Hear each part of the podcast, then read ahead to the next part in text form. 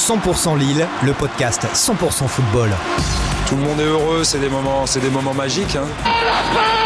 C'est des exceptionnels Même lui ne revient pas Avec la Voix du Nord, 20 minutes et Weo. Salut à toutes et à tous et bienvenue dans ce nouveau numéro de la saison de 100% Lille, le podcast entièrement consacré à l'actualité du LOSC. Vous nous écoutez sur la voix du Nord.fr, sur 20minutes.fr et vous nous regardez aussi sur Weo car ce podcast est diffusé à la télé. Pour ce 18e numéro de la saison, on reçoit Sébastien Noé, grand expert du foot à la voix du Nord. Salut Seb. Salut François. C'est sa grande première dans l'émission. Bienvenue à Mehdi Zéguine, entraîneur de Wascal en National 3. Salut Mehdi. Salut François.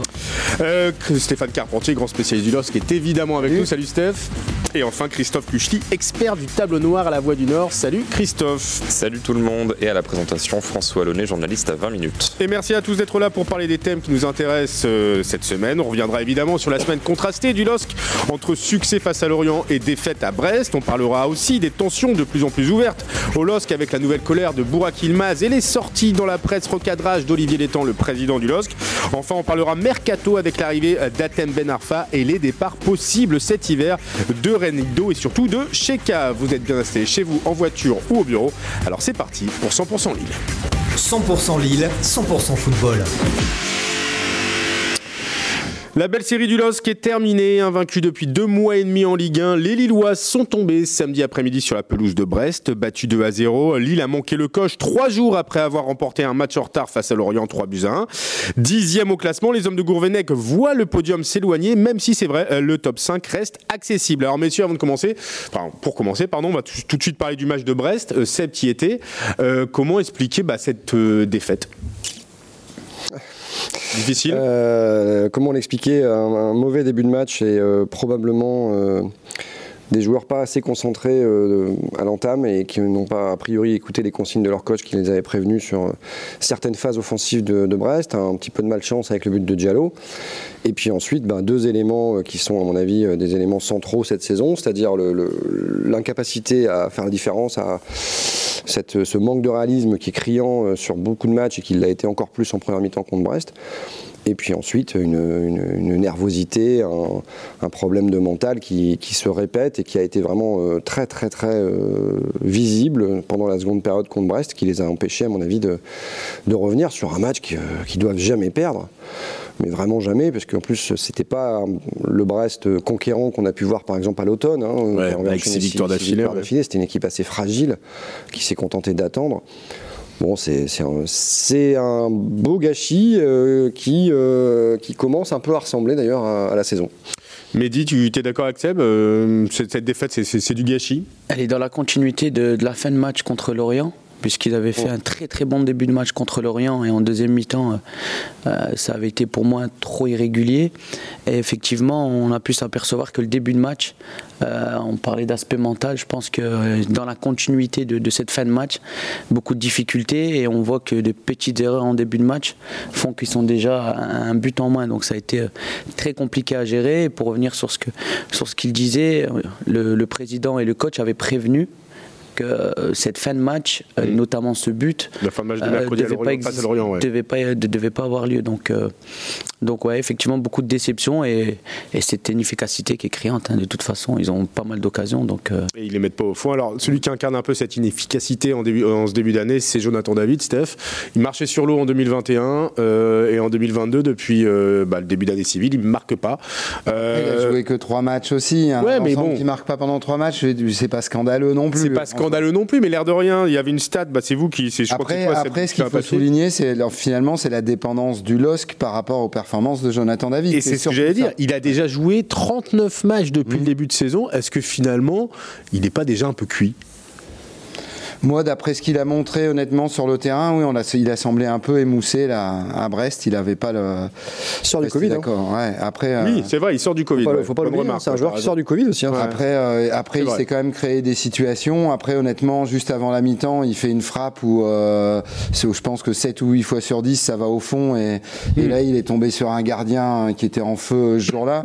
C'est vrai que, les, euh, en tout cas, euh, samedi à Brest, euh, il n'y avait rien qui roulait dans le sens du LOSC parce que que finalement la première mi-temps elle n'était pas dégueulasse. Mhm. Il y avait quand même, il y a eu quand même beaucoup de tentatives, il y a eu du jeu, il y a eu beaucoup d'occasions, il n'y a pas eu de réussite. Et pour couronner le tout, il y a eu d'entrée de jeu au bout de trois minutes, euh, ils se plombent tout seuls avec un but contre camp, leur ouais. camp. Donc, euh, Ouais. ce qui est regrettable, c'est la deuxième mi-temps où finalement il n'y a plus rien qui est allé, euh, comme soulignait Sébastien. Quand il y a une équipe qui devient nerveuse, après, euh, après c'est terminé. hein. Ouais, alors, est-ce qu'il n'y a pas aussi un contre-coup physique après le, le- le match de Lorient, trois, jours- trois jours plus tôt, troisième match de la semaine après Marseille, euh, Christophe J'ai presque plus euh, tendance à penser à l'inverse, c'est-à-dire que du coup, tu as terminé le match précédent au petit trot et donc tu as commencé le suivant au petit trot. Je pense pas que ce soit une physique latente, Ouais. je pense que c'est au contraire que tu t'es pas assez fait violence, parce que là, on est sur une période euh, post-récupération euh, défaite où logiquement, tu dois être capable de- d'enchaîner. quoi. S'il y a une fatigue, ça sera plutôt mars-avril quand tu auras en plus la Ligue des Champions. Non, je pense vraiment que l'équipe a, a mal redémarré. Et C'est vrai que tu te posais la question comment est-ce que Lille perd ce match? Bah, Quand tu te retrouves mené au bout de 3 minutes, tu es obligé de marquer. C'est clair que si tu marques pas, ça pose de gros soucis. Mais c'est vrai que quand tu vois le niveau de l'adversaire, autant euh, face à Lens par exemple, Brest fait vite la différence. Et bon, tu es mené de 3 buts Mhm. rapidement. Et bon, c'est quand même très compliqué. Lille a déjà eu ça contre Brest les saisons précédentes. Autant là, euh, pour une équipe défensive, Brest défendait quand même pas super bien. Quoi. Il y avait quand même pas mal d'espace, j'ai trouvé, etc. Beaucoup Et d'erreurs techniques de la part de Brest qui, qui, Ouais. qui- qui ont, qui ont permis à Lille de, de se mettre en position plusieurs fois. Euh, des marquages qui étaient quand même pas euh, extraordinaires. Enfin, je suis complètement d'accord avec Christophe. Enfin, c'est un- si vous regardez le jeu, c'est incompréhensible que Lille n'ait pas au moins marqué un but. Voilà. Mais, Mais ils sont tombés. Il faut aussi souligner la performance du gardien Bizot, Oui, du gardien oui, brestois, qui a oui, sorti les bons non, arrêts aussi. D'accord, il fait des beaux arrêts, d'accord. Aucun problème, il fait un super match, mais enfin, ça n'explique pas tout. Alors, miracle de cette 22e journée, on va pas se mentir, c'est que malgré cette défaite, Lille n'est pas vraiment décroché, en tout cas dans la lutte pour le top 5. Alors, Lille est 10e avec 32 points, seulement 3 points de retard sur Strasbourg qui est 4e. Le top 5 est encore accessible. Alors, par contre, le podium s'éloigne, hein, puisque Marseille et Nice ont gagné. Et euh, il y a déjà 8 points de retard sur l'OM. Euh, Mehdi, euh, tout reste quand même possible au niveau des ambitions lilloises. Tout reste possible, mais il y a des signaux qui sont quand même importants. Je pense que la victoire à Brest leur aurait vraiment permis de basculer dans la haute partie du tableau et elle aurait mentalement créé et gardé cette dynamique positive. Et là, pour le coup, c'est une grosse déception parce que sur l'aspect points, malheureusement, ben, on sent qu'il y a quand même un décalage. Et malgré tout, aujourd'hui, ils sont dixièmes. Il Ouais. faut bien reconnaître qu'ils ont un effectif de qualité. Ils ont fait en sorte de le garder. Et euh, c'est normal que ce, soit, que ce soit une déception. Maintenant, rien n'est joué. Moi, pour moi, pour la Ligue des Champions, malheureusement, ça va être très, très, très compliqué. Déjà plié, vous êtes d'accord avec Mehdi sur la Ligue des Champions, euh, le podium, euh, ça devient une illusion, euh, Steph? Ah ouais, moi je pense qu'il faut, du moins, sauf vraiment à faire une série de 6-7 matchs, euh, 6-7 victoires. Et là, en l'état actuel des choses, on voit mal, euh, on voit mal Lille réaliser ça. Après, on ne veut pas dire que c'est impossible, mais oui, c'est compromis. Je suis d'accord avec en, Mehdi. en fait, il y a assez peu d'équipes en France qui ont fait une série euh, assez longue comme ça.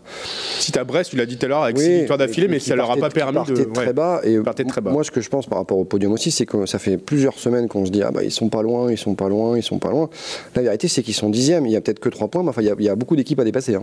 Euh, donc euh, ça, me paraît d'autant et d'autant plus compliqué que Nice et Marseille me semblent être quand même avoir trouvé une carburation qui, qui va les emmener là-bas. Oui, c'est ça. D'accord. Je vais pas m'amuser à faire l'analyse des matchs de Nice et Marseille, mais je les ai vus et honnêtement, Marseille peut monter à des hauteurs que Lille atteint quand même assez rarement hors Ligue des Champions. Et Nice a un effectif qui, euh, lim- c'est presque l'inverse de Lille, c'est-à-dire que tu as toujours un, un homme providentiel pour aller marquer des buts. Et je pense que déjà, essaie de te concentrer sur faire ta série et puis tu verras si ça t'amène 4, 5, 6.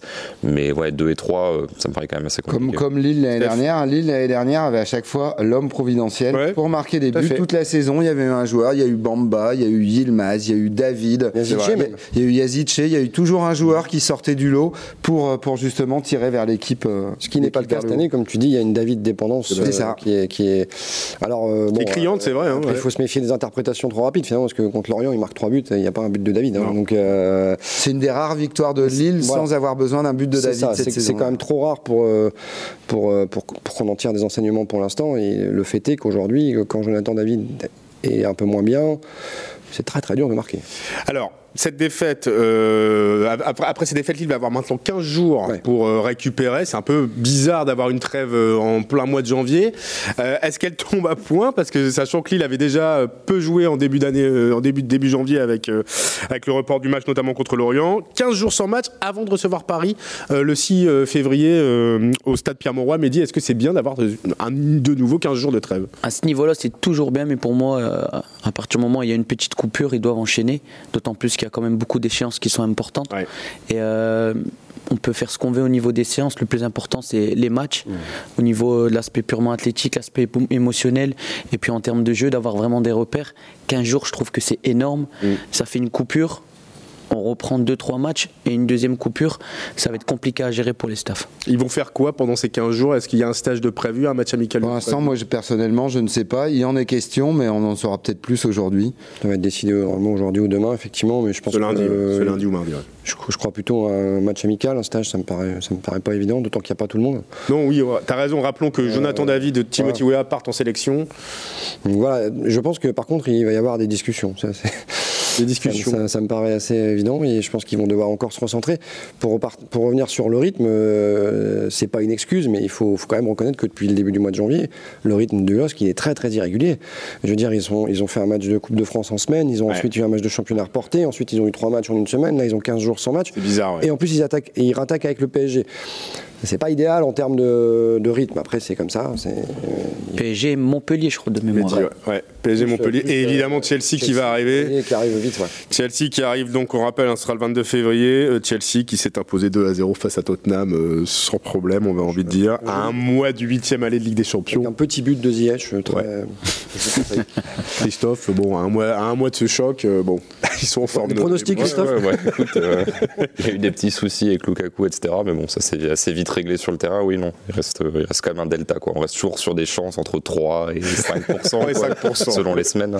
Là, on est peut-être à 3 après la démonstration Ouais. d'hier. Bon, on verra bien. En tout cas, on aura l'occasion d'en reparler. En attendant, tu l'as dit, il va y avoir des discussions pendant cette trêve et pour cause. Il y a eu pas mal de tensions ces derniers jours du côté du LOSC. On en parle tout de suite dans le deuxième thème de 100% Lille. 100% Lille, 100% football. Alors entre Yilmaz qui s'énerve au moment de son remplacement samedi à Brest et Olivier Létang qui recadre deux fois ses joueurs en trois jours, on sent que la fébrilité est de mise actuellement chez les champions de France. Euh, messieurs, qu'avez-vous pensé de ces scènes assez euh, étonnantes et de ces déclarations? On sent quand même qu'il y a de la tension. Ah, c'est deux choses très différentes. hein. Alors, commençons. Tu as raison. Bourak Yilmaz qui donc s'est énervé au moment de son remplacement à Brest avant de filer immédiatement au vestiaire. Qu'est-ce que vous pensez de cette scène et de cette attitude? C'est inacceptable. Ouais. Et surtout que c'est pas la première fois et que et que euh, il s'agit pas de, de le justifier, mais en gros, quand, on a un comportement comme celui de Borak sur le terrain et en dehors et quand il sort, euh, la moindre des choses, c'est d'être bon. Ouais. Et c'est vrai que là, bon. Et quand on est quand, quand on voit le niveau de jeu de Borak cette année, qui est quand même à des années-lumière de ce qu'il a pu faire euh, en fin de saison dernière, euh, bah, je pense qu'à un moment donné, il faut faire preuve d'un minimum d'humilité et que quand on te sort à la 75e, Stéphane, euh, Oui, c'est dans ces eaux-là. hein. alors que tu n'as pas apporté grand-chose, bah, tu respectes. Et puis, ne serait-ce que par rapport à tes camarades qui sont en difficulté et qui essayent de courir après le score, venant d'un joueur aussi expérimenté.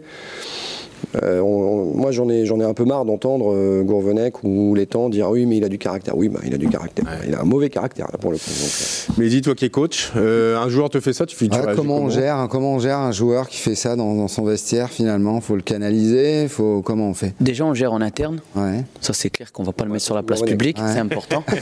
Mais euh, pour être très franc, euh, là, il y a dépassé les limites. C'est-à-dire qu'effectivement, euh, je rejoins ce, qui vient, ce, qui vient, ce que tu viens de dire, euh, c'est que c'est un joueur expressif. On sait pertinemment qu'il a du mal à gérer ses émotions, on le voit dans les- lors des matchs, il est souvent hors jeu, euh, il s'exprime comme ça euh, euh, de manière toujours assez agressive. Et là, pour le coup, il ne faut pas oublier que le LOSC aujourd'hui, c'est un club qui joue la Champions League, où il y a beaucoup de jeunes qui regardent.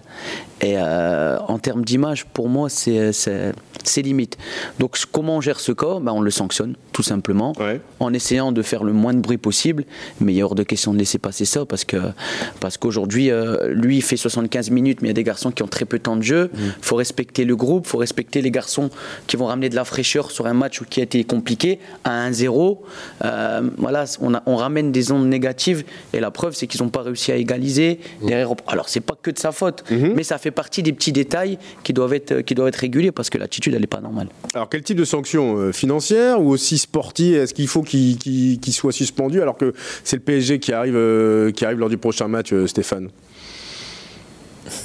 Franchement, moi, j'ai pas la réponse à ça, mais je pense que la, la sanction, à mon avis, pour moi, elle doit être. C'est tout simplement par rapport à ses performances sportives aussi. Mhm. C'est vrai que Bourak, je suis désolé, sur le match de samedi, euh, c'est pas, de- c'est pas de la Ligue 1. C'est ce qui explique aussi peut-être cette frustration et cette colère. Sans doute, parce que c'est un, c'est un battant, c'est un guerrier, et ça, on peut pas le lui retirer.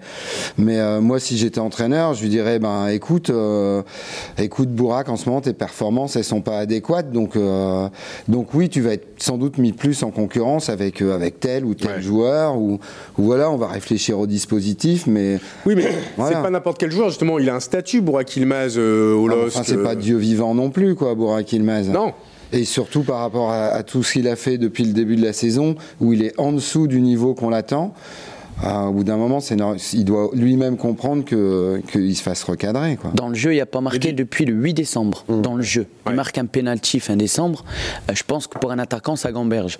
Mais euh, aujourd'hui, ça, cela n'explique pas tout. C'est-à-dire que Pas, ouais. euh, il peut être frustré sur sa performance, sur le fait qu'il veuille éventuellement rester sur le terrain pour donner un coup de main aux copains, mais il doit respecter le groupe et respecter les choix du coach. Ouais, ouais. C'est quelqu'un qui a une certaine expérience. L'année dernière, effectivement, il me fait une année euh, exceptionnelle. Donc il démontre aussi un état d'esprit exceptionnel. Et là, cette année, on sent beaucoup de frustration. Et ce comportement-là, même s'il était souvent dans la nervosité, il ne l'avait pas l'année Non, c'est vrai. En tout cas, moins. Enfin, mais après, honnêtement, pour moi, l'idée, c'est de pas le perdre. quoi. C'est que Ouais. t'as as un joueur comme ça, tu sais qu'il n'est pas devenu nul euh, du jour au jour lendemain. au lendemain. Donc tu, le but, c'est aussi de le remettre dans les bonnes conditions pour qu'il tire euh, l'équipe avec lui. Quoi. Christophe, euh, par rapport à Burak, on a l'impression que c'est le jour et la nuit par rapport à la saison dernière. Alors oui, par rapport à la saison dernière, mais là vraiment euh, de semaine en semaine, c'est exactement la même chose. Honnêtement, j'ai l'impression de voir euh, Alain Douan- Delon jouant le rôle d'Alain Delon contre Burak Yilmaz qui joue le rôle de. C'est-à-dire que Tous les matchs, il est quatre fois hors jeu en partant. Honnêtement, pour un joueur de ce niveau-là, j'ai l'impression de le dire chaque semaine, mais partir hors jeu à ce point-là, toujours dans le mauvais tempo sur les appels, c'est quand même étonnant. T'as l'impression qu'en fait, il se pense tellement plus lent que les autres qu'il faut qu'il prenne de l'avance. Euh, les énervements, c'est toujours les mêmes. euh, L'attitude est toujours la même. Là, enfin, depuis le début de saison, si c'est pas Burak Yilmaz, il a moitié moins de temps de jeu. Ouais. Et la question ne se pose pas. Ouais. Et Donc, donc, donc, je- il, a, il a un statut, on est d'accord. Il a un statut, et d'ailleurs ce statut euh, et le contraste qu'il y a entre la saison actuelle et la saison dernière, je le relativiserai quand même. Bourak, il a été exceptionnel pendant trois mois. Oui, t'as raison. On l'oublie un peu souvent, mais il avait raté un peu les deux. qu'avant il a été absent euh, Blessé, ouais. deux mois et que ces six premiers mois sont pas mauvais, hein, mais ils sont pas non plus, euh, c'est pas, Et pas, puis, pas il, dingue. était, il, était, euh, il ne jouait pas tous les matchs. quoi, hein. Exactement. Donc euh, on a, on a effectivement cette image de Bourak exceptionnel. Ah, Parce que la fin de saison est extraordinaire. Bien sûr, il a changé, il a changé 3-4 matchs, euh, mais par exemple, il, il a très très peu marqué contre des grosses équipes. Je crois que. euh, C'est le triplé contre Lyon quand même. euh, ouais. Cite-moi un autre. Le, coup de canon contre Lens. C'est pour une grosse équipe. Bon, attention à ce que tu dis quand même. C'est pas- pas une équipe qui joue le titre. Non, c'est pas une équipe qui joue le titre, mais je veux dire, euh, c'est lui qui change la face À la fin du de LOSC en fin de saison. Je- je- et- je ne lui enlève et pas. Pour ça, il restera dans l'histoire. Je, bien, bien entendu, d'ailleurs, c'est bien pour ça aussi, à mon avis, qu'il dispose parfois d'un régime de, de De faveur. faveur peut-être. Mais, euh, mais ça n'empêche qu'il n'est pas sorti d'une saison pleine à une saison complètement nulle. Euh, L'année dernière, c'était pas non plus toujours parfait. Ça je Alors, on parle de Burak Yilmaz, évidemment son attitude n'a pas plu. Euh, Olivier Létang, le président lillois, lui a fait euh, une sortie. euh, alors déjà, mercredi soir, il prévenait ses joueurs que le, que le relâchement face à Lorient n'était pas acceptable. Euh, il a remis ça samedi après la défaite en disant que la deuxième mi-temps avait été catastrophique avec On des l'a- joueurs on l'a attendu, on sentait qu'il voulait parler. Ouais, alors comment vous expliquez cette tension de chez Olivier Létang deux fois en trois jours? C'est quand même beaucoup pour un président.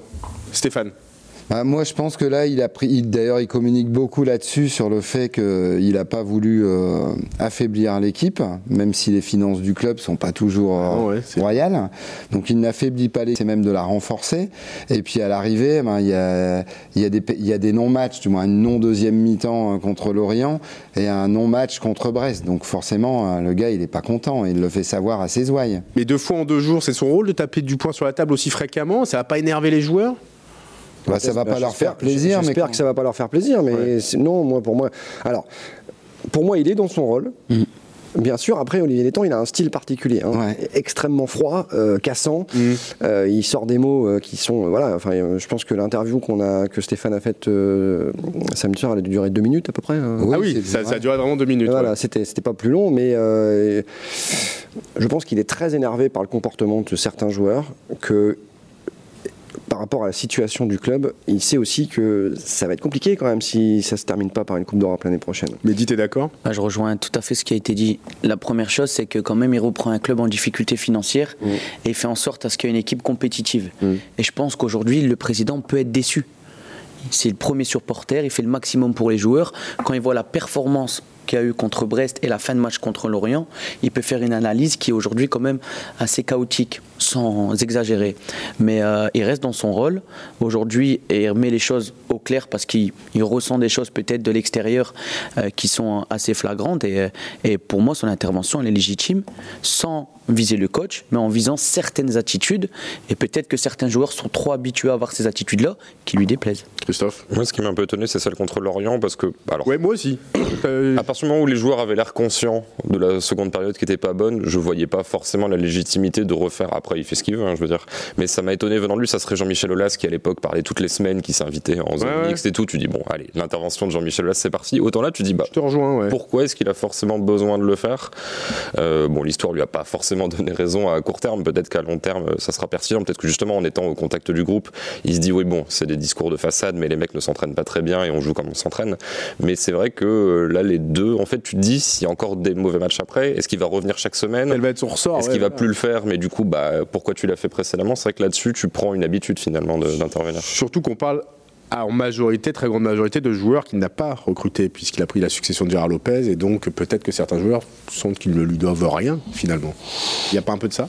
Euh, c'est possible. C'est peut-être aussi une manière euh, D'affirmer son leadership d'affirmer son leadership. euh, En sachant que beaucoup de joueurs ne seront plus là la saison prochaine, d'ailleurs. Voilà, et peut-être une manière détournée de, de protéger son entraîneur. Ouais. Ce qui- Qu'il a qui- choisi. Qu'il a choisi, exactement. Bon, eh bien, on parlait de mouvement, et ben ça tombe bien, on va parler tout de suite dans le troisième thème de 100% Lille, du mercato lillois. 100% Lille, 100% football.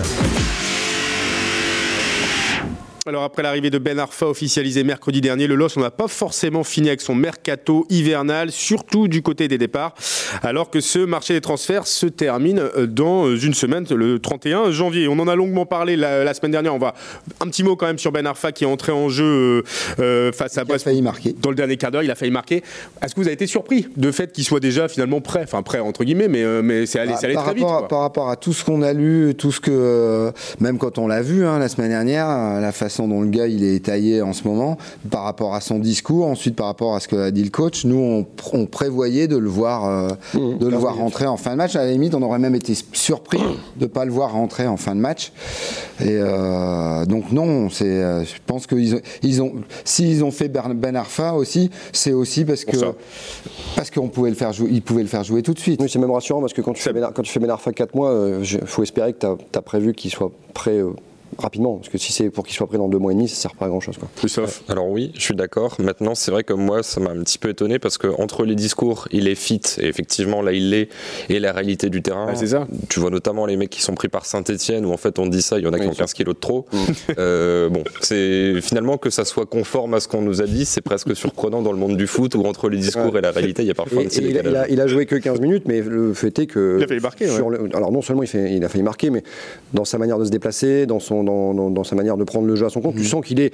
Je dis pas qu'il est prêt à jouer 90 minutes toutes les semaines, ce que mais. j'allais dire, faudra voir, hein. Oui, oui. Mais non, sincèrement, je pense que c'est un gars qui, a priori, est- peut être compétitif. Mehdi, t'es d'accord? Ben, ça, touche, sa touche technique, elle va être hyper intéressante pour le LOSC. Pour Ouais. moi, c'est ce qui manquait. Ouais. C'est un bon recrutement parce que c'est un choix judicieux de le faire signer que 6 mois. D'aut- D'autant plus qu'il connaît s'en va et c'est un- c'était un joueur euh, qui était capable sur certains matchs techniquement d'apporter une plus-value.